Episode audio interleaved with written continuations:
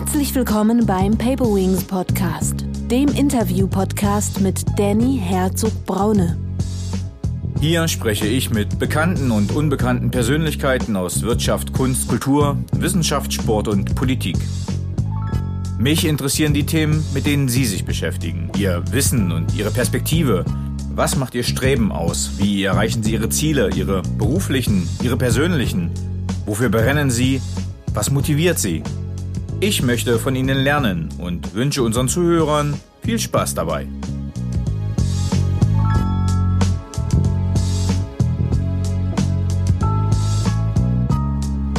Ich habe über menschliches Verhalten nie wieder so viel gelernt wie in den viereinhalb Jahren, die ich mit Kindern gearbeitet habe.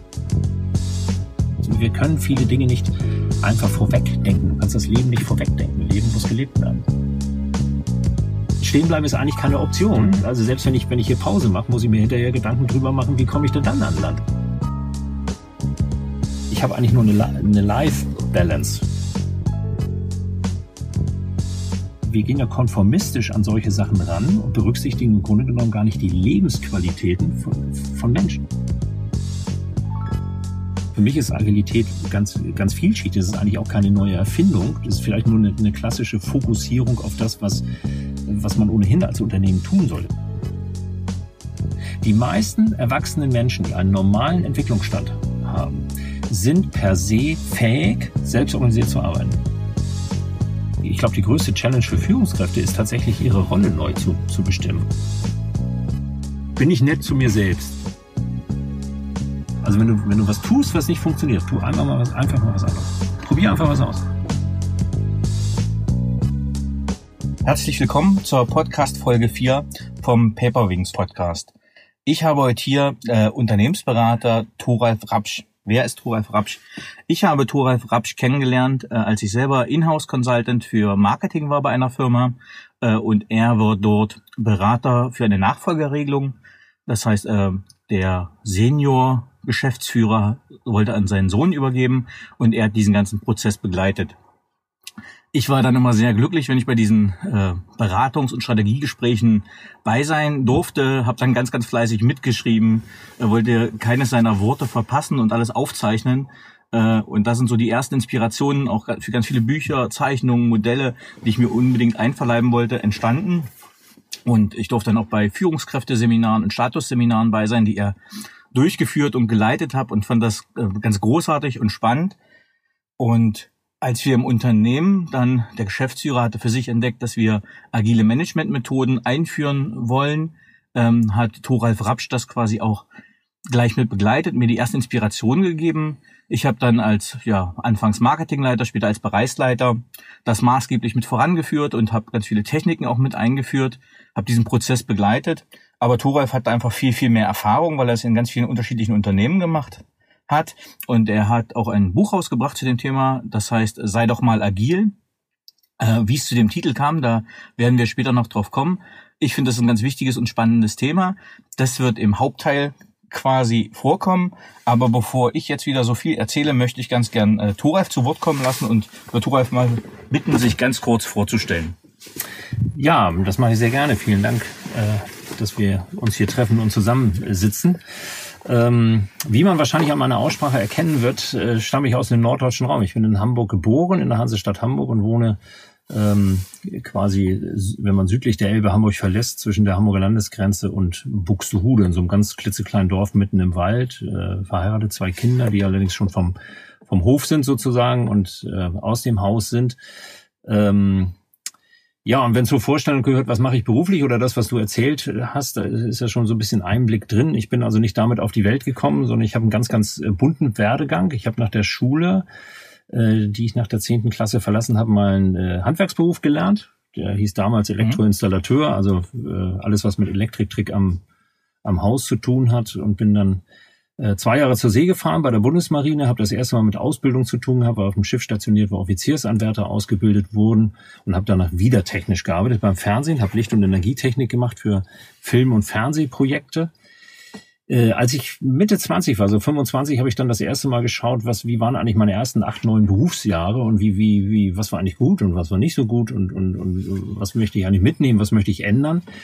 Äh, und habe dann einen langen, langen Überlegungsprozess äh, gehabt, den ich dann äh, nach einem halben Jahr abgeschlossen habe mit einer Spaßentscheidung. Ich fand nämlich immer äh, toll herauszufinden, warum Menschen tun, was sie tun und hat, hatte daraufhin beschlossen, ich möchte gern therapeutisch mit Menschen arbeiten, habe äh, psychotherapeutische Ausbildung begonnen und auch abgeschlossen, mit Kindern und Jugendlichen gearbeitet ähm, und habe das äh, genau viereinhalb Jahre gemacht und im Sommer waren es 23 Jahre äh, her, dass ich zurück in die Wirtschaft gegangen bin mit der Idee, was ich so über viele soziale, psychologische und weiche Faktoren gelernt und erfahren habe, äh, an Menschen heranzutragen, die in der Wirtschaftswelt mehr oder minder abhängig davon sind. Und das mache ich jetzt ja, über 23 Jahre in ganz unterschiedlichen, mit ganz unterschiedlichen, unterschiedlichen Themen. Ähm, jetzt könnte ich, das ist ja eine, eine fiese Überleitung, wenn ich sagen würde, du warst KJPT, also Kinder- und Jugendpsychotherapeut quasi. Ja. Äh, ähm, inwiefern ist äh, Wirtschaft Kindergarten, könnte man fragen, oder Führungskräfte? Oh. Das, das, ist, aber das, äh, das ist eine tolle Einstiegsfrage. Schalten die ersten gleich ab. Wir, wir, wir. Magst du dich äh, diese tricky Frage? ähm, also offen gestanden ähm, ich fange das mal anders an. Offen gestanden muss ich sagen, ich habe hab über menschliches Verhalten nie wieder so viel gelernt wie in den viereinhalb Jahren, die ich mit Kindern gearbeitet habe. Weil Kinder ja, jeder, der Kinder hat irgendwie, der merkt das ja, dass Kinder sehr unverblümt sind. Wenn die dich mögen, dann mögen sie dich und wenn sie dich nicht mögen, dann sagen sie das gerade raus und mitten am Kopf. Und wir, wir, wir Erwachsene, wir verlernen das ja dann irgendwann und fangen auch an, uns so ein bisschen äh, in Rollen zu verhaspeln und, und dann so Rollenverhalten zu zeigen. Äh, aber man muss schon sagen, so von den Mustern her, Psychologen reden ja dann immer von Mustern, Mustern, die Muster, die man manchmal auch unter erwachsenen Menschen findet, das ist aber, glaube ich, unabhängig von Wirtschaft, das findet man in Familien oder in Sportvereinen oder sonst was auch. Die Muster haben schon, haben schon auffällige Ähnlichkeiten. Das kann man schon manchmal so feststellen. Also da, da ist jemand vom biologisch äh, deutlich älter, als sein Verhaltensmuster in einer bestimmten Situation dann ausweist. Also ich hoffe, ich bin da jetzt sauber rausgekommen aus der Nummer. Ja, ich, ich merke nur manchmal, dass man im Kindergarten noch nochmal was über Führung lernen kann. Äh, weil da man sieht, es gibt klare Regeln, es gibt Konsequenzen, das, was man manchmal im Führungsalltag so ein bisschen vermisst äh, in der Mitarbeiterführung. Äh, und manchmal kann man da die, den Zickenkrieg oder den Bockkrieg oder wie auch immer mal ganz geschlechterneutral äh, quasi äh, stark äh, übernehmen und überzeichnen. Liegt man noch ein bisschen anderen Wortschatz drüber, dann sehe ich da immer mal wieder Parallelen. Ja. Äh, als ich mal so Stammgruppensprecher im Kindergarten war, da habe ich das ganz oft erlebt. Äh, die Muster der Kinder äh, äh, quasi übernommen wurden von den Eltern in so einem Elterngespräch oder Elternbeiratsgespräch. Ja. Ähm, okay, aber ein kleiner Exkurs dazu nur, dass, äh, deswegen fand ich das Beispiel eines Kinder- und Jugendpsychotherapeuten ähm, nicht so abwegig für, wenn man später Führungskräftetrainer wird. Ähm, Jetzt komme ich zu einer Frage, die ehrlicherweise du mir ja auch rangetragen hast, die auch ganz großartig ist. Ähm, und zwar die Frage, wie bist du der Mensch geworden, der du heute bist? Also jetzt mal, eben hast du so ein bisschen die Chronologie deiner Lebensstationen aufgezeigt. Ähm, aber du hast ja ganz unterschiedliche Facetten, das sieht man ja auch schon in deinen Berufen. Und jetzt einfach nochmal, wie bist du der Mensch geworden, der du heute bist? Ja, ich finde das eine spannende Frage, die ich allerdings dann auch, ich muss zugeben, ich habe sie auch geklaut. Ich habe sie mir auch nicht aus, ausgedacht. Ähm, äh, die, ich, ich finde die Frage deshalb so spannend, weil sie eben eine menschliche Facette hat und nicht nur die berufliche Vita wiedergibt. Und ich jetzt bin ich weiß gar nicht, ob ich das eben gesagt habe. Ich bin 57 Jahre, also schon etliche Jahre auf der Welt und man fängt ja irgendwann dann auch mal so drüber äh, an, drüber nachzudenken, wie ist denn mein Leben eigentlich verlaufen? Und wenn ich mal gucke, was ich heute tue, dann könnte ich zurückgehen bis zu meinem sechsten Lebensjahr. Ich glaube, das ist eine Initialzündung gewesen, äh, die mich über Jahrzehnte äh, begleitet habe. Und wenn ich die, die Story mal so äh, erzähle jetzt, so versuche ganz kurz und knapp. Es war damals so, dass wir, das war Spätsommer, es muss September oder sowas gewesen sein, und ich bin mit sechs zur Schule gegangen. Und offen gestanden war mir die Institution Schule zu Beginn nicht, nicht so ganz ähm, ganz geläufig. Ich bin nämlich an einem Samstag, ich habe noch Samstagschule kennengelernt, ich bin an einem Samstag eingeschult worden und als ich nach Hause kam, soll mich meine Mutter gefragt haben, wie es war und ich soll dann gesagt haben, es war ganz gut, ich muss aber Montag noch mal hin, ich bin noch nicht fertig geworden. Und, und also ich habe die Institution offensichtlich nicht richtig verstanden. Aber jetzt passierte so nach, nach drei, vier Monaten, dann im Spätsommer passierte etwas, dass ich, äh, wir mussten immer um sieben ins Bett. Ich hatte ein Zimmer mit meiner Schwester zusammen, lag dann dort im Bett und konnte unten im Hof äh, noch Kinder spielen hören. Und mir wurde schlagartig klar, dass diese Institution Schule nicht temporär ist, sondern für viele Jahre mein Leben bestimmen wird. Und das Tragische war im Alter von sechs Jahren, dass ich merkte, die, die Schule frisst mir Zeit. Die nimmt mir Zeit, mhm. die ich vorher zum Spielen hatte. Und, und es kam dann so eine Kaskade. Ich kann das gar nicht so schnell erzählen, wie die Gedanken kamen. Ich erinnere das aber noch sehr bewusst, dass ich dachte, ja, jetzt musst du ganz lange zur Schule gehen. Und wenn du dann fertig bist mit der Schule, dann musst du ganz lange arbeiten gehen, wie Papa. Und mein Vater hat in Schichten gearbeitet, musste teilweise um vier Uhr aufstehen.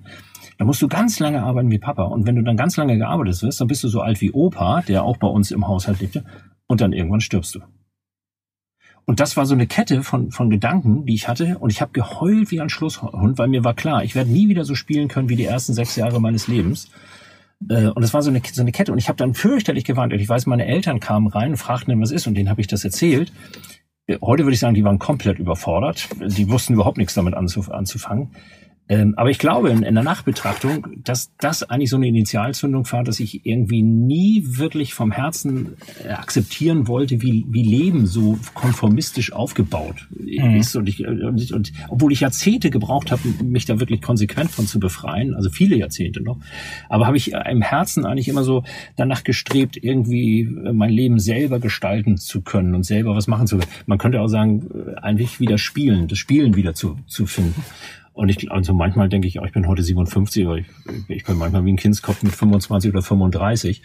Ähm, das war vielleicht, also ich könnte jetzt wahrscheinlich drei Stunden erzählen, wie ich zu dem geworden bin, abgesehen von der Vita, aber ich glaube, das ist so ein ganz, ganz tiefer Treiber äh, in mir, dass ich danach strebe, wirklich Dinge tun zu können, die mir Freude bereiten, also in einem infantil-spielerischen Sinne Freude bereiten. Und, und ähm, das, glaube ich, zieht sich durch viele Jahre durch, wenn man das auf so einer Chronologie irgendwie machen könnte. Das ist natürlich das Einzige, aber das ist so für mich immer die Initialzündung, die ich dann auch immer also sage, eigentlich ist, hat da alles angefangen.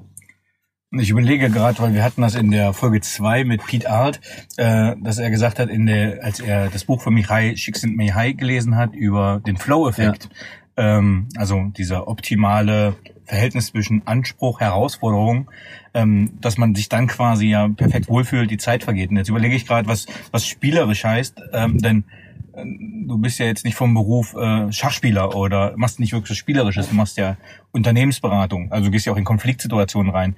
Das hat ja für mich nichts Spielerisches. Ähm, nee, das ist schon, das ist schon, schon richtig. Das, sind, ist ja nun wirklich ernst und da geht es ja auch im, im Wirtschaftsleben einfach auch um Existenzen, um, um, um, um Geld und, und, und alles Mögliche. Ähm, das ist nicht spielerisch, aber ich glaube, wir, wir haben manchmal in manchen Situationen so eine Umgehensweise, die, die eine Leichtigkeit, wir nehmen mhm. den Begriff mal, so eine Leichtigkeit mhm. äh, ver vermissen lässt. Und, und da habe ich die Erfahrung gemacht, äh, wenn du schon Einfluss darauf nimmst, äh, ob du das schwer siehst oder leicht siehst und dich mal darauf fokussierst, was, was denn, wo denn eigentlich Lösung ist und nicht das Problem. Ne? Wenn wir so manchmal sagen, wir, wir sitzen zusammen und diskutieren drei Stunden lang ein Problem, können wir uns die Frage mal stellen, wie viele Minuten haben wir jetzt eigentlich auf die Lösung. Äh, fokussiert mhm. und wie viel auf das Problem. Und wir, was ist vielleicht auch unser Kulturkreis, unsere, unsere Gene, wir sind ja Meister darin, uns auf Probleme zu fokussieren, statt sie mal einmal zu analysieren, zu verstehen und dann umzuschwenken und sagen, lass uns mal nach Lösungen suchen. Mhm. Und, und, wenn wir fünf Lösungen suchen, die nicht funktionieren, machen wir uns auf den Weg und, und finden eine sechste Lösung oder eine siebte oder eine achte. Aber wir lösen die Situation. Äh, und so ein Fokus gibt ja dann auch eine Leichtigkeit und ist vielleicht sogar in Teilen spielerisch. Also wie Puzzeln, also ein bisschen Puzzeln, Lösungen suchen, genau, Auflösungen genau. suchen. Mal, mal mhm. zu schauen, was, was ist denn? Und wenn wir den Weg noch nicht kennen, dann, dann, dann können wir starr stehen bleiben und sagen, wir kennen den Weg nicht. Und das können wir uns zehnmal beteuern, dass wir den Weg nicht kennen. Wir haben aber keinen Schritt nach vorne gemacht. Wenn mhm. wir aber sagen, okay, wir kennen den Weg nicht, aber lass uns doch mal fünf Schritte in die eine Richtung gehen, mal gucken, wie es da ist. Äh, vielleicht sind wir schon auf einem guten Weg oder wir haben welche Erfahrung gemacht. Wir haben fünf Schritte in die falsche Richtung gemacht und dann gehen wir noch von fünf Schritte nach links oder fünf Schritte nach rechts. Aber wir kommen in Bewegung und durch die Bewegung kriegen wir natürlich auch was, die Lösung oder neuen Perspekt neue Perspektive oder neue neue äh, neue Ideen im Kopf und, wenn man Kinder mal da man noch mal der Bezug zu Kindern wenn man Kinder mal beobachtet die gehen das vielfach genau so ran Probleme zu lösen die fangen einfach an irgendwas zu machen und irgendwann haben sie dann eine Lösung Trial and Error genau. versuchen genau. Mhm. genau Ne, wir leben, das haben wir uns ja viel in der Wirtschaftswelt auch abgewöhnt, weil wir immer versuchen durch, durch, wir machen Plan und da muss der Plan genauso umgesetzt werden. Und wenn der nicht umgesetzt werden, dann geben wir Druck in die Organisation oder wir geben dem Markt die Schuld oder der Politik die Schuld, anstatt mal zu sagen, okay, wir haben eine Richtung gefunden, die ist nicht so gut, lass uns doch mal eine Korrektur nach links oder rechts. Einfach mal machen. Ja, wobei ich schon sagen würde, einfach mal machen, äh, also nachdenken ist schon gut ja. oder auch vordenken mhm. ist, ist, gut. Ähm, das ist ja nicht der Appell, einfach mal in, in irgendeine Richtung zu laufen, wo ich vielleicht schon sehe, dass sie nicht, nicht funktioniert, aber vielleicht einfach früher mal in Bewegung zu kommen und, und zu sagen, Bewegung bringt eigentlich immer mehr als Stillstand. Und äh, ich habe gerade vor zwei Tagen mit jemandem gesprochen, der sagte, ja, wie mache ich das denn jetzt? Wie mache ich das denn jetzt? Und ich gesagt, du brauchst doch eigentlich nur eine erste Idee, du setzt die um und guckst mal, was dabei rauskommt. Reflektierst, was war gut, was war nicht gut und fängst an, sie zu modifizieren. Und zwar so lange, bis du das Gefühl hast, du hast eine richtige Idee. Du wirst, wir können viele Dinge nicht einfach vorwegdenken. Du kannst das Leben nicht vorwegdenken. Leben muss gelebt werden. Ja. War das das Ende des Podcasts jetzt? Das war so ein schönes Schlusswort, das ich hier gerade abmoderieren wollte. Äh, und hat mir jetzt den, den Übergang sehr schwer gemacht für meine Folgefrage. Was motiviert und treibt dich an? ähm, ähm, ich treibe gehe trotzdem nochmal, ähm, wenn wir jetzt äh, über WhatsApp geschrieben äh, haben, dann habe ich immer so ein schönes Profilbild von dir hinten, die Golden Gate Bridge in San Francisco und du in einem ein Tauchanzug ist es nicht, es ist ein Neoprenanzug. Ja. Ähm, was ist die Hintergrundgeschichte zu diesem Bild? Ähm, ja, also jetzt, du hast ja indirekt eine zweite Frage gestellt, was treibt mich an? Aber das, das hat unmittelbar mit dieser, mit diesem Bild etwas zu tun. Also das, das Bild stammt aus 2017. Da bin ich, ich bin also passionierter Schwimmer und schwimme äh, Langstrecke. Also wir reden jetzt über Kilometer und am liebsten schwimme ich das im Freiwasser. Also nicht im Pool, Bahn, sondern schwimme das im Freiwasser. Und dieses Bild ist 2017 entstanden. Da bin ich im Mai ähm, von Alcatraz zurück an Land geschwommen. Also ich habe die. Du warst auch nicht inhaftiert? Nein, ich war nicht inhaftiert. Ich bin, bin nicht vorbestraft. Äh, äh, bin zurückgeschwommen äh, an Land von von Alcatraz, also die Flucht von Alcatraz äh, gewagt. Das war so ein, da gibt es einmal im Jahr so ein Schwimmen und da gab es damals 50 Startplätze und ich habe die waren teilweise verlost und ich habe einen gewonnen und habe mich dann auf den Weg nach San Francisco gemacht, um dort äh, zu schwimmen. Natürlich auch um mir die Stadt anzugucken und alles, aber das das das war schon der Haupttreiber, dorthin zu gehen. Und das ist vielleicht auch ein bisschen Symbol zu dieser Frage, was was treibt treibt mich an. Ähm, eigentlich treibt mich, mich persönlich permanent an zu gucken, wo meine Grenzen sind. Ich, also mein ganzes Leben ist durchzogen, das, das ist vielleicht, hat vielleicht auch was mit dieser Kindergeschichte aus dem sechsten Lebensjahr zu tun, dass das ein Teil war. Ich habe persönlich immer, ich möchte immer probieren, das mache ich jetzt nicht jeden Tag, aber immer probieren, wo, wo sind Grenzen? Schaffe ich so ein, so ein, so ein Schwimmen? Schaffe ich dies? Schaffe ich das schneller irgendwo zu, zu schwimmen? Ähm, das zieht sich auch durch mein berufliches Leben durch. Ich habe unheimlich viele Chancen bekommen, wo ich, als die, als wenn so eine Anfrage kam, wo ich als erstes gedacht habe, boah, das ist aber, das war jetzt eine echte Challenge. Das hast du noch, da hast du vielleicht, du kannst das, aber du, aber das ist jetzt eine andere Zielgruppe oder so, so, so, so ein Top-Management-Kreis oder wie auch immer. Wo ich dann gedacht habe, Mensch, ich weiß zwar, wie das inhaltlich methodisch geht, aber ich habe vielleicht mit der Zielgruppe noch nie was zu tun gehabt. Und ich habe immer dazu geneigt, das ist kann man sagen, ist vielleicht eine Schwäche oder ist eine Stärke, je nachdem, wie man das sieht, immer dazu geneigt, mir diese, diese Challenges auch anzunehmen. Und ich bin an den meisten Herausforderungen wirklich eher gewachsen. Ich gebe auch zwei, drei Beispiele, wo ich, wo ich gesagt habe, dann hätte ich im Nachhinein, hätte ich vielleicht die Finger von lassen können, war eine Nummer zu groß irgendwie. Aber ich bin an den meisten Herausforderungen eher gewachsen. Und das zieht sich so ein bisschen, was treibt mich an, musst du sagen, wenn du mir eine Challenge gibst, bin ich wahrscheinlich motivatorisch dabei. Jetzt Weil das Auto, sagen, das Auto guckst, ist ziemlich er überlegt, er überlegt schon, was er mir geben kann. Äh, also da glaube ich, bin ich, bin ich, äh, gib mir eine Herausforderung und ich und ich bin dabei und und da habe ich natürlich wahnsinnig viel lernen dürfen. Auch das, das, da profitiere ich heute heute von und und und viele Challenges sind heute keine keine mehr für mich. Und jetzt frage ich mich gerade, ob das ähm, ein Kern Kompetenz ist zum Beispiel auch von erfolgreichen Führungskräften. Also wir reden ja immer ähm, über, also du hast gesagt, du gehst ja eigentlich immer aus deiner Komfortzone raus. Du suchst ja, ja. immer eine Herausforderung, die dich eigentlich an eine Grenze führt, weil du bewegst dich nicht in vertrautem Gewässer, um mal diese Schwimmanalogie zu nehmen. Ja. Also du hast unterschiedliche Strömungen, du hast unterschiedliche Temperaturen, du weißt gar nicht, was dich erwartet, weil du es noch nie gemacht hast. Ist es heute vielleicht eine eine, eine Kompetenz, die man als Führungskraft in dieser VUCA-Welt haben muss, also volatil, unsicher, komplex, mehrdeutig, dass man diese Fähigkeit haben muss, um in, einer, in so einer Wirtschaft bestehen zu können? Finde ich eine gute Frage weiß ich, weiß ich gar nicht, weil, weil Challenges ist ja für jeden Menschen was anderes. Ne? Also äh, auf, ne, auf einem, also was für mich eine Challenge ist, ist für dich vielleicht keine und was für dich eine ist, ist für mich wieder wieder keine. Da hat ja Individualität einfach auch eine große Rolle. Ich glaube, ich, ich würde es ein bisschen anders formulieren. Ich glaube, was man in dieser VUCA-Welt, wie du sie äh, gerade betitelt hast, brauchst, ist die Fähigkeit, nicht, da, nicht davor zu scheuen oder wenn man das spürt, dass das eine Herausforderung ist oder es macht einen unsicher oder man weiß nicht, schafft man das oder schafft man das nicht, dass man in dem Moment eben, wo wir vorhin Bewegung hatten, eben nicht stehen bleibt und, und, und vielleicht einen Augenblick mal stehen bleibt, bleibt, das analysiert, aber dann weiter, weitergeht oder, oder in, in ja, ist eigentlich gar nicht anders zu umschreiben, in Bewegung bleibt, wie schon x-mal gesagt, äh, und, und etwas tut und ins Handeln, Handeln kommt, statt, statt gelähmt zu sein. Das ist so Schwimmen so eine schöne Metapher. Weißt du, wenn du, wenn du irgendwo ein Rennen hast, wo du vier, fünf oder sechs Kilometer oder noch mehr schwimmst und du merkst, du wirst müde. Beim Laufen kannst ja. du stehen bleiben.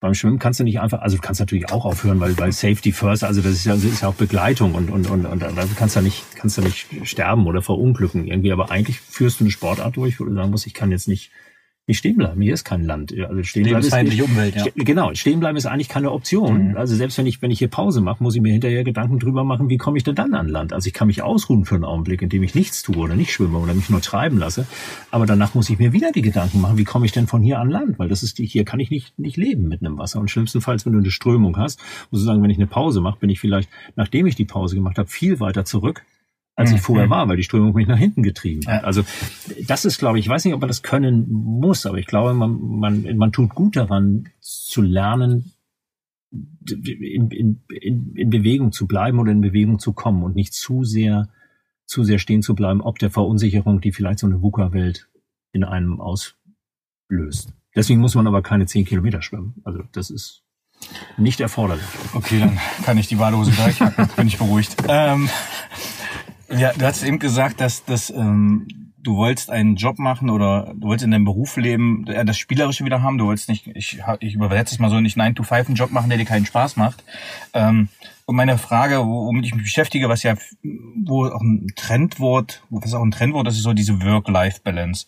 Also diese Frage nach, wie bringt man ähm, berufliche Beschäftigung, Betätigung mit seinem Privatleben, Familienleben, Freunden etc. in Einklang. Hast du für dich eine Definition für Work-Life-Balance oder wie du dieses Verhältnis so arrangierst, dass du glücklich bist? Ähm, ja, jetzt muss ich dich fast enttäuschen, weil ich kann mit diesem Begriff Work-Life-Balance eigentlich gar nichts anfangen, weil ich eigentlich das, was oder dass ich persönlich für mich das Gefühl habe, dass das, was ich am besten kann und was mir am meisten Freude bereitet oder die meiste Zeit Freude bereitet, ich habe natürlich auch doofe Tage, Tage wie jeder Mensch, aber dass ich das, was mir am meisten Freude bereitet, im Grunde genommen als Beruf machen kann. Und ich habe immer, also die, die letzten 15 Jahre bestimmt, immer irgendwie sowas gehabt. Ich nenne das immer Lieblingsprojekt. Ich sage jetzt nicht, welche das sind, weil sonst sind Kunden im Nachhinein sauer. die, die so spannend sind, vom Inhalt für mich so spannend sind oder auch herausfordernd sind, dass ich manchmal nach Hause fahre und denke, da darfst du eigentlich gar kein Geld für nehmen. Das ist so spannend und das macht so viel, so viel, also es macht so viel Freude. Ich nenne das immer Lieblingsprojekte. Das ist meist so eins und dann habe ich auch mal wieder ein halbes Jahr keins, dass ich, dass ich, äh, dass ich das, was ich da tue, im Grunde genommen auch unentgeltlich tun würde. Und davon bin ich ganz, nicht jeden Tag, aber ganz, ganz reich äh, beschenkt worden. Deswegen habe ich eigentlich keine wirkliche Trennung zwischen Work und Live, weil das ist eigentlich für mich nur eine, ich habe eigentlich nur eine, eine Life-Balance.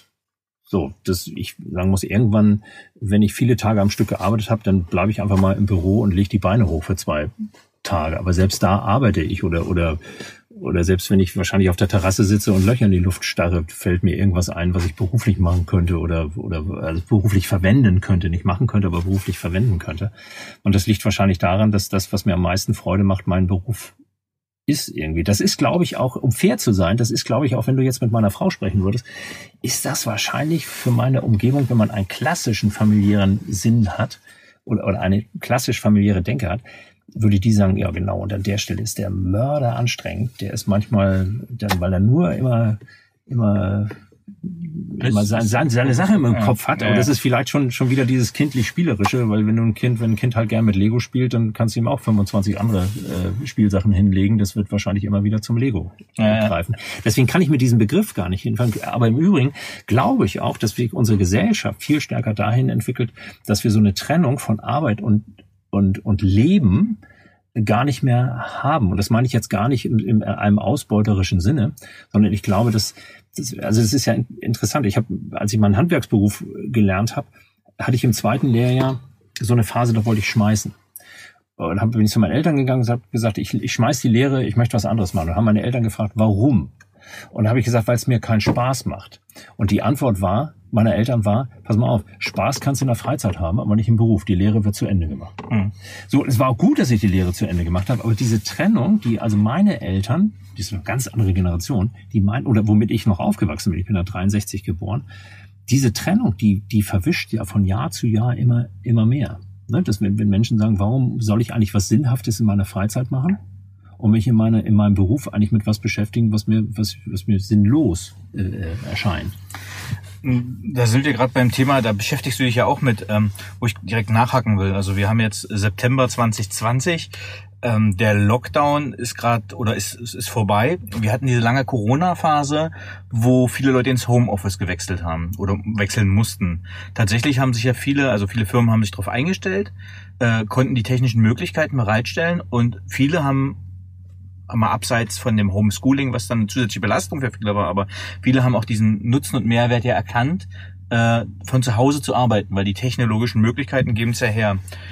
Geht das da so ein bisschen einher, was du gesagt hast, dass das ja zunehmend vermischt wird, Privates und Berufliches? Ja, also das ist ja ein klassisches Beispiel. Und, und nochmal, ich meine, es wird ja viel diskutiert, ne? Homeoffice und das führt zu Ausbeutung oder oder. Ich glaube, das ist eine Frage, wie man es handhabt. Das ist nicht automatisch gut oder schlecht. Aber das ist ja so, so, so ein Punkt. Wenn, man, wenn mein Leben äh, schwierig wird, dadurch, dass ich meine Kinder um 13 Uhr nicht von der Kita abholen kann, weil einfach meine Arbeit das vorsieht, dass ich von, von X bis Y an einem Schreibtisch sitze. Dann ist doch die, die, die ganz simple Frage, warum richten wir uns das Leben nicht so ein, dass du von 8 bis 12 Uhr arbeitest, um 13 Uhr deine Kinder abholst, äh, äh, Essen kochst und um 14.30 Uhr wieder, wieder ins Büro kommst, um, um weiterzuarbeiten. Mhm. Das ist ja, wir, wir, wir, wir sind ja so tradiert in unserer in, in, in unserer Wirtschaftswelt, was lange Zeit auch gut war, dass wir einfach sagen, pass auf, hier wird gearbeitet von 8 bis 17 Uhr. Die meisten Menschen kennen das, wenn jetzt die Zuhörer mal über sich nachdenken, dass du ganz unterschiedliche Phasen im Tag hast. Es gibt Lerchen und Eulen. Einige stehen morgens um 6 Uhr auf, sind total produktiv und fallen abends um 4 schon fast ins Bett. Die, die, die musst du um 8 ins Bett stecken, weil sie nicht mal mehr die Tagesschau erreichen. Ich bin, ich bin eine Eule. Mhm. Ich werde eigentlich jetzt um diese Zeit bin ich eigentlich richtig aktiv. Also bei unserer Aufzeichnung ist es ja Nachmittag. Ähm, wenn du, wenn du mich fragst, wann fange ich am liebsten an zu arbeiten, dann würde ich sagen, so zwischen neun und zehn. Mhm. Das würde aber in einer Festanstellung in den wenigsten Unternehmen geben, mhm. weil die Unternehmen mir gar nicht die Wahl geben, wann ich kommen kann. Oder natürlich mit Gleitzeit, auch gibt ja genügend Modelle aber, aber wir, wir gehen ja konformistisch an solche Sachen ran und berücksichtigen im Grunde genommen gar nicht die Lebensqualitäten von, von Menschen. Und wenn das jetzt zum, zurück zu dem Beispiel, ich hole meine Kinder vom Kindergarten ab, wenn das für mich zu einem Problem wird und mein Arbeitgeber das im Grunde genommen nicht ermöglicht, dann werde ich früher oder später auf die Idee kommen, zu sagen, finde ich einen Arbeitgeber, der mir das ermöglicht, weil es mein Leben einfach schwer macht und, und dadurch eine Work-Life Balance natürlich auch nicht mehr da ist. Mhm. Und wenn man das enger zusammenbringen würde, dann hätte man diese Trennung von Work, von den beiden Begriffen Work und Life ja, ja gar nicht. Dankeschön. Jetzt überlege ich gerade, wie ich die Kurve kriege äh, zu unserem Hauptthema, nämlich zu deinem äh, Buch. Äh, sei doch mal agil. Im Prinzip hast du gerade gesagt, na, der Arbeitgeber muss ja in dem Fall immer flexibel sein. Äh, oder ich nenne es mal agil agil und flexibel ist nicht das gleiche, aber das ist die einzige Brücke, die ich gerade äh, verschlagen kann. ähm, deswegen sollten wir vielleicht mal definieren, oder was ist Agilität oder was verstehst du unter Agilität? Ja. Ich, ich weiche mal wieder aus und sage, ich erzähle dir das erste Mal, was es für mich nicht ist. Also was es für mich ganz bestimmt nicht ist, ist das Einführen von irgendwelchen Tools, Methoden oder Frameworks mit dem Ziel, äh, bestehende Arbeit effizienter, produktiver, schneller, höher oder weiter zu machen. Das ist ja etwas, was ganz häufig mit Agilität passiert, dass das Unternehmen mit, mit einer mit einem eher mit einer tradierten Sozialisation, äh, also fokussiert auf Effizienz und Effektivität und Produktivität, hören, mit Agilität geht vieles besser oder, oder, oder schneller oder leichter und dann sagen, ja, wenn das so ist, dann führen wir das auch ein. So, und dann werden Methoden oder Frameworks irgendwie eingeführt und am Ende funktioniert es nicht, es wird nicht schneller, manchmal wird es sogar noch langsamer eine Zeit lang und dann kommen diese Unternehmen und sagen, siehst du, wir haben Agilität gemacht, hat nicht funktioniert. Mhm. Das, ist, das ist ja Blödsinn. Für mich ist Agilität ganz, ganz vielschichtig. Das ist eigentlich auch keine neue Erfindung. Das ist vielleicht nur eine, eine klassische Fokussierung auf das, was was man ohnehin als Unternehmen tun soll. Das fängt für mich mit einer Fokussierung auf einen Markt oder einen Kunden an. Ne, wir, wir haben Kundenorientierung, diese Begriffe gibt es längs und auch Fokussierung auf, auf, ähm, auf bestimmte Kunden, Kundensegmente oder Produkte, ähm, dass wir das wirklich mal in den, in den, wieder in den Mittelpunkt dessen stellen, was ein Unternehmen primär ähm, als Unternehmen zu leisten hat. Und wenn man das konsequent durchdenkt, dann ist man eigentlich sehr schnell dabei, dass eigentlich die einzigen, die wirklich ähm, entscheiden können, was für einen Markt oder einen Kunden wichtig ist und, und, und, und, und zu Erfolg führen kann, diejenigen sind, die am meisten mit dem Kunden Kontakt haben. Das sind nämlich die Mitarbeiter, die am meisten Kontakt haben. Und aus dieser Betrachtung kommt die dritte und, und vielleicht auch vierte Facette, die für mich mit Agilität etwas zu tun hat, dass wir sagen, wenn ich den, den Mitarbeiter intern in den Mittelpunkt stelle, der am meisten Kontakt zum Markt und zum Kunden hat, dann muss ich eigentlich jede Führungskraft die Frage stellen, wer sollte denn die Entscheidung über bestimmte Dinge innerhalb des Unternehmens oder zu den Produkten oder Dienstleistungen, wer sollte die eigentlich fällen? Sollte es das Management machen, die maximal weit weg sind zum Teil von, von Kunden, oder sollten es die, die Mitarbeiter machen, die ganz, ganz nah am, am Kunden sind? Und das wäre ja dann eine Dezentralisierung von Führung. Damit käme der nächste Begriff äh, ins, ins Spiel, dass Agilität für mich ganz, ganz, ganz extrem viel mit, mit, mit ähm, selbstgesteuertem Arbeiten und selbstorganisiertem Arbeiten zu tun hat, was ja wieder dem, der Führung auch eine ganz neue Rolle gibt. Wenn alle meine, meine Mitarbeiter sich extrem weit selbst organisieren können, ist ja die Frage, was bleibt eigentlich für mich als, als Führungskraft? Bis hin zum crossfunktionalen Arbeiten. Wir, wir, wir haben in der deutschen Sprache gibt es ja schon schöne Worte. Wir nennen das ja dann Abteilung, in denen Leuten arbeiten. Und wenn man Abteilung mal anders betont, dann kriegt man ja eine Ab. Teilung. Und so arbeiten wir in vielen Unternehmen ja auch, dass die linke Hand nicht weiß, was die rechte macht, völlig unterschiedlich belohnt wird für bestimmte Tätigkeiten. Das heißt, ich werde belohnt äh, für etwas, was allerdings in der Praxis vielleicht führt, dazu führt, dass ich dir nicht helfe, weil wenn ich dir helfe, verliere ich Zeit, wodurch ich wieder meine Belohnung führe.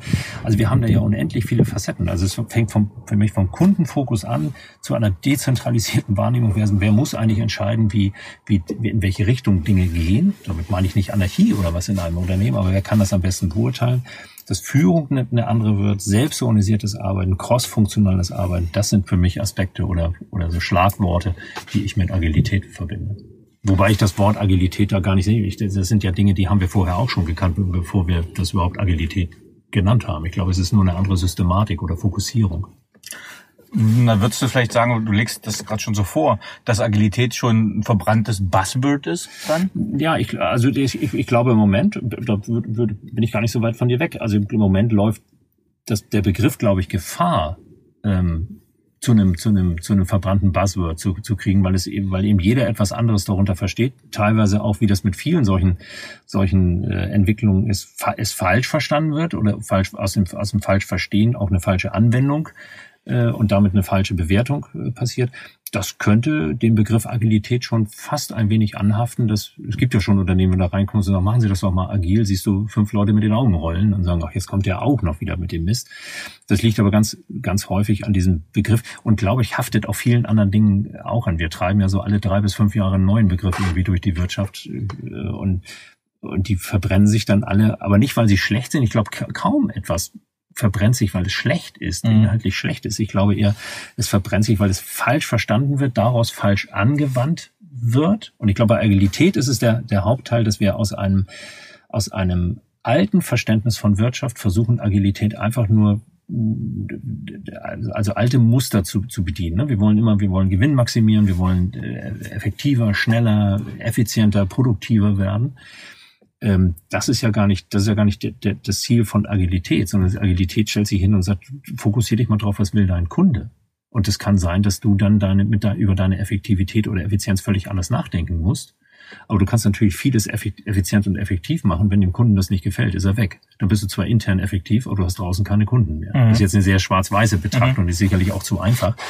Ähm, aber das ist ja, das geht ja vielen, vielen Unternehmen ab. Und dann wird sie schlecht gemacht und dann verliert sie sicherlich auch, dann führt sie zu Augenrollen bei, bei Leuten, wenn du den Begriff, dieses Buzzword dann einfach mhm. nutzt, ne, in diesem falschen Verständnis. Du hast ja jetzt schon gesagt, also es geht im Prinzip um die Delegation von Verantwortung, ich sage mal von oben nach unten.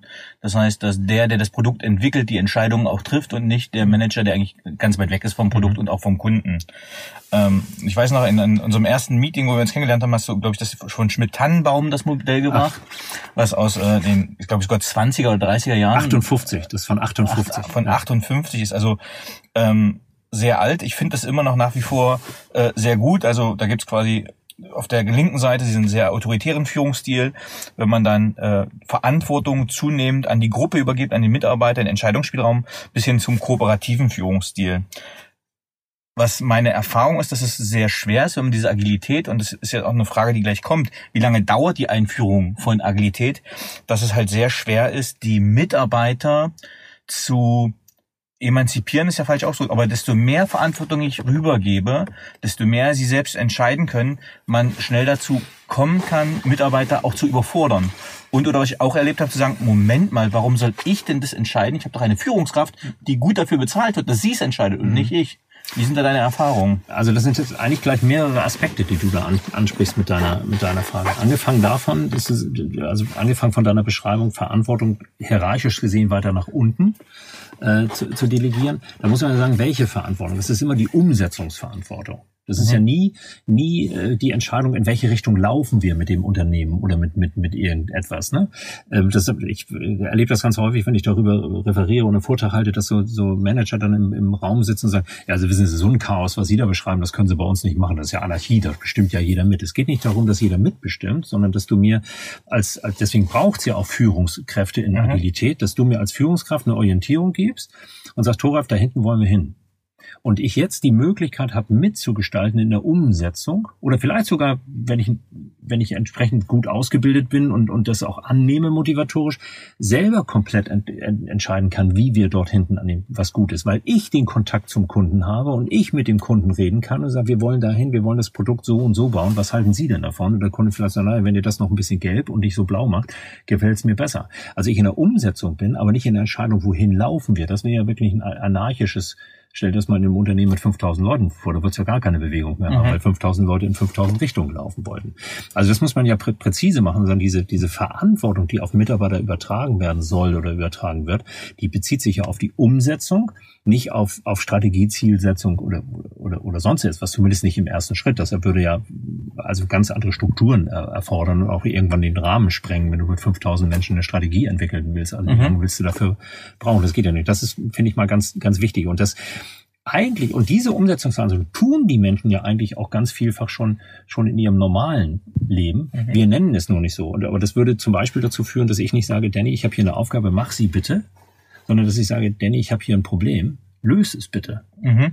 Und wenn ich, wenn ich, wenn ich dir eine Aufgabe gebe, dann ist meist schon ganz viel vorgedacht von meiner Seite und damit schränke ich, schränke ich ja deine Umsetzungsverantwortung schon wieder ein. Mhm. Also ich mache die mhm. Leitplanken viel, viel enger. Wenn ich aber sage, ich habe ein Problem, finde mal eine Lösung. Dann hast du eine maximale Umsetzungsverantwortung, aber trotzdem war es eine Richtung, mhm. also eine Orientierung, weil ich dir mit einem Problem oder einer Aufgabe oder was auch immer das ist, eine Orientierung gegeben mhm. habe. Und, ähm, und, und, und die, die Frage ist ja ist, ist sehr gut zu sagen, wie lange dauert denn sowas zu implementieren? Ich müsste damit eigentlich antworten, wie lange hat es denn gedauert, das zu verhindern? Weil eigentlich ist selbstorganisiertes Arbeiten ein ganz, ganz, ganz, ganz natürlicher Zustand. Die meisten erwachsenen Menschen, die einen normalen Entwicklungsstand haben, sind per se fähig, Willens ist noch was anderes, fähig, selbstorganisiert zu, selbstorganisiert zu arbeiten. Wenn du heute Abend nach Hause kommst, machst den Kühlschrank, hast Hunger, machst den Kühlschrank auf, ist nichts drin dann wirst du nicht vor dem Kühlschrank stehen und sagen, was ist denn das hier? Warum hat da niemand was reingepackt? Das ist ja wohl eine Frechheit, da muss mich doch jemand versorgen. Sondern du wirst, wirst eine Entscheidung treffen, und zwar selbst organisiert eine Entscheidung treffen. Du wirst sagen, okay, esse ich heute Abend nix. Oder ich fahre zur Tanke oder in den Supermarkt oder bestelle mir einen Pizzaservice. Das heißt, du organisierst das alles selbst. Wenn du, wenn, wenn jetzt ein, ein solcher Mitarbeiter, wenn es nicht du bist, sondern jemand anders vor dem Kühlschrank sich selbst organisiert, am nächsten Tag in ein Unternehmen geht dann ist unsere traditionelle Denke, wir setzen dem einen Chef vor die Nase und der sagt ihm, was er zu tun hat. Damit mache ich einen per se erstmal von, von biologisch natürlich selbstorganisierten Menschen zu einem, ich schränke die Selbstorganisation ein, mhm. weil ich einfach sage, ich sag dir jetzt, was du zu tun hast. So und selbst, man müsste einfach provokant sagen, man kann, eigentlich kann man Selbstorganisation gar nicht implementieren. Du, du kannst nur einen Rahmen schaffen, wodurch sie wieder möglich wird oder wodurch ich als selbstorganisierter Mensch erstmal auch in deinem, in deinem beruflichen Umfeld, was du verantwortest, diese Selbstorganisation auch bereit bin, mit einzubringen. Und dann lässt manchmal, das kriegst du nicht, das lässt nicht bei allen Menschen weg, aber lässt auch dieser Reflex, den du so ein bisschen eingeleitet hast, warum soll ich das alles selber machen? Ich habe doch einen Manager und ich habe doch einen Chef, der das, der das tut. Also diese Haltung, die lässt dann, je näher man Menschen daran, daran führt, die lässt dann auch sukzessive immer mehr, mehr nach, weil Menschen irgendwann merken, du meinst das ernst. Hier gibt's wirklich Freiraum. Ich kann hier mitgestalten. Ich habe hier wirklich Verantwortung, weil es in meiner Hand liegt, wie wir da hinkommen und das Produkt gut machen, die Dienstleistung gut machen, den Kunden zufrieden machen. Und ich habe hier ganz, ganz viel, was ich mit mitmachen und mit selber mitentscheiden kann. Ähm, da verschwimmt dann auch wieder Work und Life und da verschwimmt dann auch wieder die Haltung, warum soll ich das äh, mitmachen? Ich werde ja gar nicht dafür bezahlt, weil ich mir mal sehe, das macht vielleicht viel Freude. Und ich sage nicht, dass man 100 von 100 Menschen dorthin bringen kann. Aber der Prozentsatz derer, die man dorthin bringen kann, der ist in, in den meisten Projekten sehr viel höher, als man zu Anfang glaubt. Als für die Führungskräfte das auch glauben. Also, also eigentlich kannst du es nicht, also du kannst es nicht implementieren, du kannst es eigentlich nur freisetzen. Du kannst etwas, was da ist, eigentlich nur freisetzen. Ähm, damit geht ja, also wenn wir jetzt in ein Unternehmen gehen und da kommt die ähm, äh, Personalleiterin an und sagt, naja, Herr Rapsch, Herr Herzog Braune, ähm, wir haben jetzt ein Budget, wir möchten unsere Führungskräfte schulen. Und äh, dieser Idee der Selbstorganisation, der Delegation von Verantwortung, das finden wir ganz spannend, ganz toll. Wir möchten das auch umsetzen, wir haben ein Budget. Ähm, wenn ich Sie jetzt bitten würde, wie machen wir aus unseren Führungskräften agile Führungskräfte? Das heißt, was sind so die Kernfähigkeiten, die eine agile Führungskraft haben sollte? Mhm. Also was, damit das Ganze funktioniert, mhm. was, was müssten diese Führungskräfte können? Also auch das muss ich doppelt beantworten, weil du kannst eigentlich aus Führungskräften nicht agile Führungskräfte machen. Du kannst aus einer Organisation eine agile Organisation machen, in der sich dann Führungskräfte und Mitarbeiter zu agilen Mitarbeitern und Führungskräften ent entwickeln können. Also das hängt extrem viel, also deswegen weiche ich da so ein bisschen mhm, aus und eine Frage, weil ich würde, würde jeder Personalverantwortlichen oder jedem Personalverantwortlichen sagen, das ist keine Sache, wo man in erster Linie an den Menschen ran muss und dran sag das mal so ein bisschen despektierlich, herumdoktern mhm, muss, mhm, sondern du musst deine Organisation ent entsprechend aufstellen. Äh, und, und dann passiert vieles, also ich sage nicht alles, aber dann passiert vieles von allein. Wenn du den Rahmen, den Kontext änderst, in dem die Menschen arbeiten und den einen Rahmen schaffst, in dem Agilität möglich ist, dann folgen Menschen manchmal von ganz alleine hinterher und du, und du hättest zum Beispiel viel weniger Aufwand, sie zu, sie zu schulen, weil sie irgendwann begreifen, was sie in diesem Rahmen machen können und das Verhalten auch agiler wird. Aber um auf die Führungskräfte zurückzugreifen, das ist natürlich für Führungskräfte, wenn du so einen Rahmen schaffst, einen solchen Kontext schaffst, ähm, dann ist das für die, ich glaube, die größte Challenge für Führungskräfte ist tatsächlich ihre Rolle neu zu, zu bestimmen, weil es geht nicht mehr darum, dass ich alle Entscheidungen treffe, äh, sondern dass ich, ich habe das gerade vor ein paar Tagen zu jemandem gesagt, ja, ich weiß nicht, ob das dann funktioniert oder nicht. dann sage ich, ja, aber ob es funktioniert, schmeiß doch die Idee mal deinem Team vor die Füße und, und frag, die, frag dein Team, wie gut das ist, deine Idee, oder was da noch fehlt, oder was man daran denken muss, oder auch wie schlecht die Idee ist, die werden es im Zweifel mit vielen Köpfen viel, viel besser wissen, weil sie an der Front ganz andere Erfahrungen gemacht haben, als du in deinem, in deinem Büro, der, der eigentlich meilenweit weg ist von der, von der Front. Und diese Haltung zu kriegen, dass ich nicht mehr alles entscheide, sondern dass ich dass ich als Führungskraft mehr den Job habe, einen Rahmen zu schaffen, in dem meine, meine, meine Mitarbeiter sich bewegen können und diesen, diesen Freiraum kriegen, das ist natürlich schon ein sehr konträres Verständnis zu dem Führungsverständnis, was wir sozialisiert haben in der Wirtschaft, ne? wo wir sagen, ich bin hier Chef und ich habe die Verantwortung. Das hast du ja jetzt in Corona auch gesehen, dass das ganz viele gefragt wurde, wie führe ich meine Mitarbeiter, wenn die alle im Homeoffice sitzen? Wo man mhm. eigentlich provokant sagen muss, wenn du glaubst, deine Mitarbeiter im Homeoffice führen zu müssen, hast du eigentlich vorher schon ein Problem gehabt. Weil, weil du kannst nicht Menschen im Homeoffice genauso führen, wie wenn sie dabei sind. Du, du musst sehr viel mehr über Vertrauen gehen. Du kannst die Kommunikation ändern und die, und die, und die Beziehung ändern. Aber das Homeoffice allein ist ja schon ein Raum, den wir Menschen geben, in dem sie sich ganz stark bewegen können. Das heißt, im Homeoffice kannst du sagen, ich mache jetzt einfach mal eine Stunde Pause setz mich in den Garten und mach mal nichts. Also und, und keiner die Ergebnisse kann es, erzählen ja. Die, äh, exakt, weil ja. die Ergebnisse mal erzählen und nicht die Anwesenheit oder die schein, scheinbare Arbeit. Also von daher ähm, ist diese, diese, das verändert schon viel von Führungskräften, aber es ist nicht, aber ich, ich glaube, ich glaube nicht daran, dass man Menschen dazu bringen kann, agil zu sein. Ich glaube, du musst als erstes mal den Kontext äh, wandeln. Und ich würde im Übrigen auch, weil deine, deine Eingangsfrage ja mit der Idee, da, da fragt uns jemand, äh, mach doch mal irgendwie agil. Ich würde als erstes noch, bevor ich überhaupt irgendeine Maßnahme mache, ich würde mal als erstes die Motivation hinterfragen, warum jemand überhaupt sowas einführen will. Weil es gibt ja auch Konstrukte in der, in der Welt oder auch in der Wirtschaftswelt, die muss man gar nicht ändern. Die sind gut so, wie sie sind. Es muss nicht alles agil sein. Es gibt unendlich viele Sachen, wo man sich fragen muss, ja, warum willst du denn das agil machen? Das hat doch gar keinen, gar keinen Vorteil. Also es ist, ist doch gut so, wie Die es ist. Fließbandproduktion, die Ja, zum Beispiel, zum Beispiel läuft, sehr, ja. sehr, sehr prozessuale Dinge. Also überall da, wo, wo du stabile Rahmenbedingungen hast, wo du, wo du, wo du gut auch mit Prozessen arbeiten kannst oder irgendwas, brauchst du null Agilität. Also es wird in vielen Fällen, mag es modern und schick sein, aber es, es wird nicht wirklich einen Impact haben. Glaube ich nicht dran. Jetzt nochmal, also ich glaube, wir haben das jetzt gut, gut umrissen, dieses Thema Agilität. Ähm, ich glaube, was, worauf ich hinaus wollte, dass äh, ich glaube, was eine agile Führungskraft heutzutage haben muss, ist, glaube ich, diese, also Sozialkompetenz, Moderationskompetenz, also genau diese Workshops, also dieses Herauskitzeln, also tatsächlich auch Moderationstechniken, also das Herauskitzeln auch von introvertierten Mitarbeitern, was wissen die denn über den Kunden, was wissen die über das Produkt, äh, wie kriege ich die dazu gesteuert, ihren, ihren Part beizusteuern. Also ich glaube, diese, diese Kompetenz wird halt zunehmend mehr gebraucht, weil es halt nicht mehr direktiv ist, sondern Ja. äh, kooperativ. Ähm, das wäre Ja. so, so, so meine These Ja, gewesen. würde ich dir zustimmen, ja. Ähm, jetzt nochmal, du hast ja diesen äh, griffigen Titel, sei doch mal agil. Äh, was versteckt sich hinter diesem Titel, sei doch mal agil?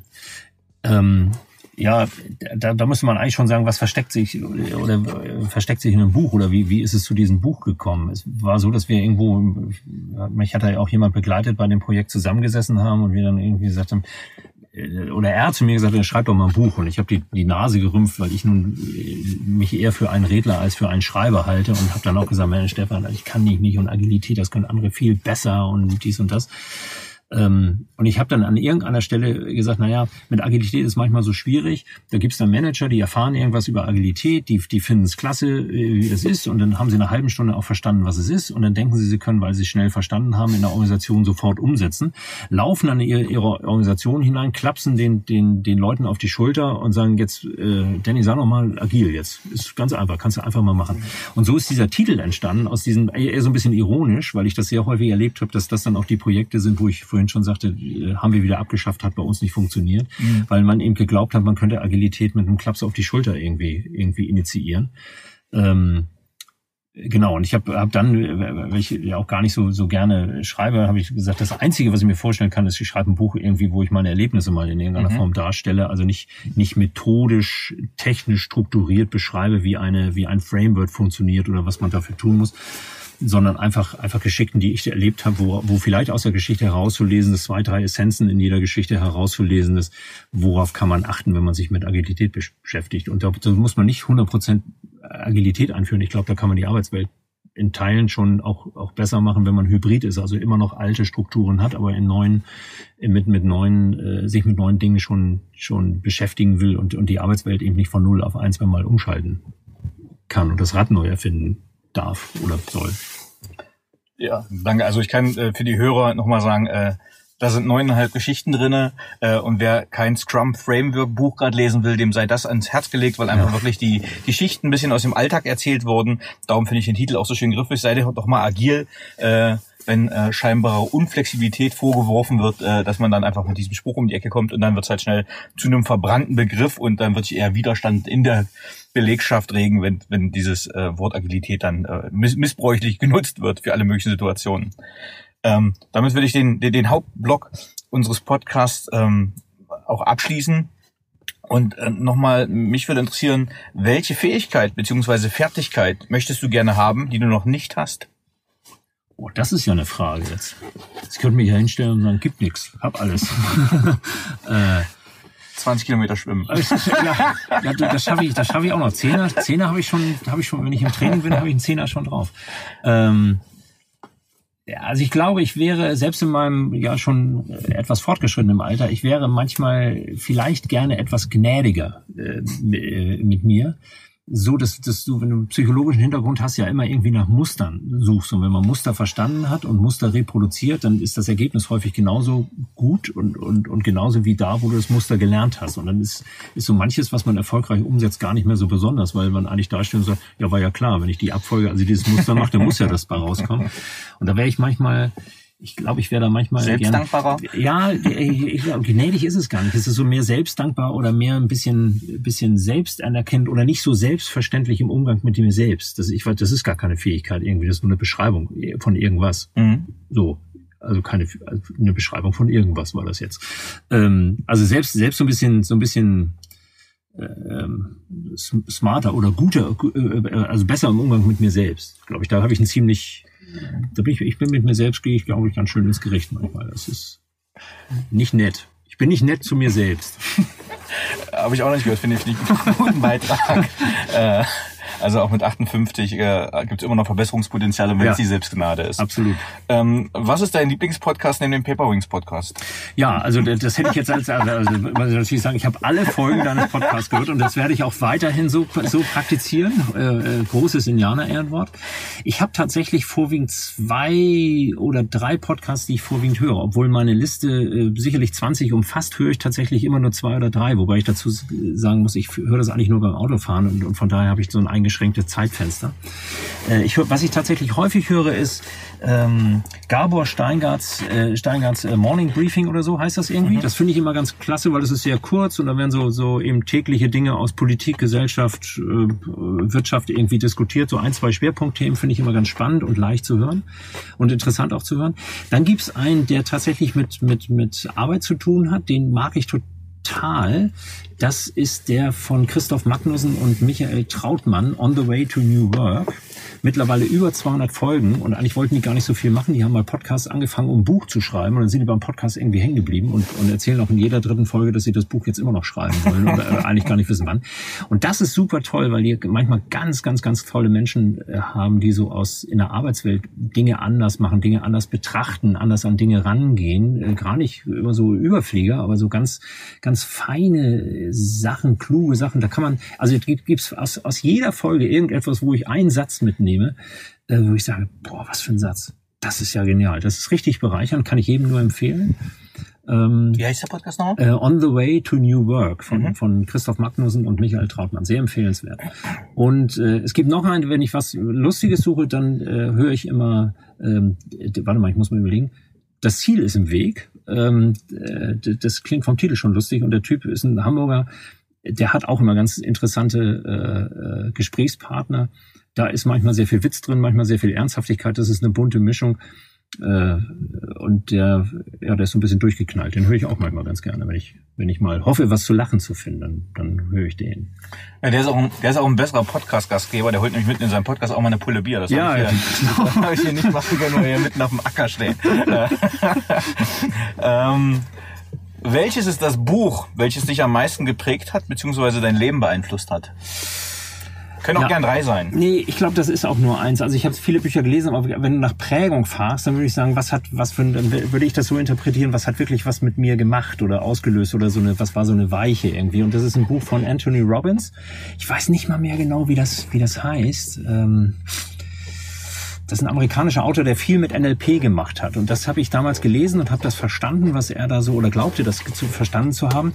Und das war mal ein Einstieg eigentlich in die psychologische Welt, weil ich angefangen habe, mich um NLP zu kümmern und auch gelernt habe, was, was mit diesen, das sind ja eigentlich eine Sammlung von Techniken eigentlich, was mhm. damit alles möglich ist.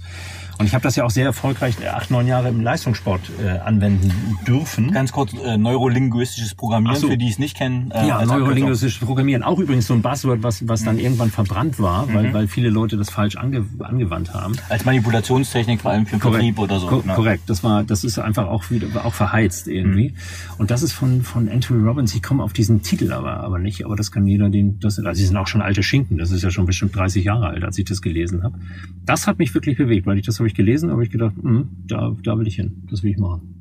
Das ist das richtig dabei. Genau. Ja. Das, das, ist eine richtige, das will ich lernen, das will ich okay. anwenden. Das ist so eine richtige Weichenstellung für mich mhm. gewesen. Das würde ich schon so sagen. Okay. Wer waren die drei Menschen, die den größten Einfluss auf deine berufliche Entwicklung hatten? Jo. Also ich glaube, aber in, ich überlege gerade, ob ich das so ausführe oder nicht. Ich glaube, ich werde wahrscheinlich das sagen, was viele Menschen sagen. Ähm, zwei waren sicherlich meine Eltern aber in einer ganz speziellen Art und Weise. Also meine Mutter ist ein Mensch, der, der so mit dem Glaubenssatz, äh, und so sind wir auch erzogen worden, äh, groß geworden ist, wenn du etwas tust, denk immer dran, was die anderen über dich denken. Also die hatten eine sehr starke Außenfokussierung gewesen. Das ist etwas, wovon ich mich wirklich habe befreien müssen, weil das eine Prägung war, die ich für mich nicht gut das ist kein Vorwurf jetzt an meine Mutter. Die hat es so gemacht, wie sie konnte. Und ich habe auch eine, eine, sehr schöne Kindheit gehabt. Äh, aber das ist etwas, von dem ich mich befreien musste, aber wovon ich heute profitiere, weil ich, glaube ich, eine sehr gute Antenne habe, was in Menschen vorgeht oder was so in Systemen oder Teams oder irgendwo vorgeht und sehr schnell herausfiltern kann, was, was, was im Gegenüber so was da so passiert, so in meinem, in meinem beruflichen Umfeld. Da, da profitiere ich von, das habe ich, hab ich einfach gelernt, unbewusst von ihr gelernt.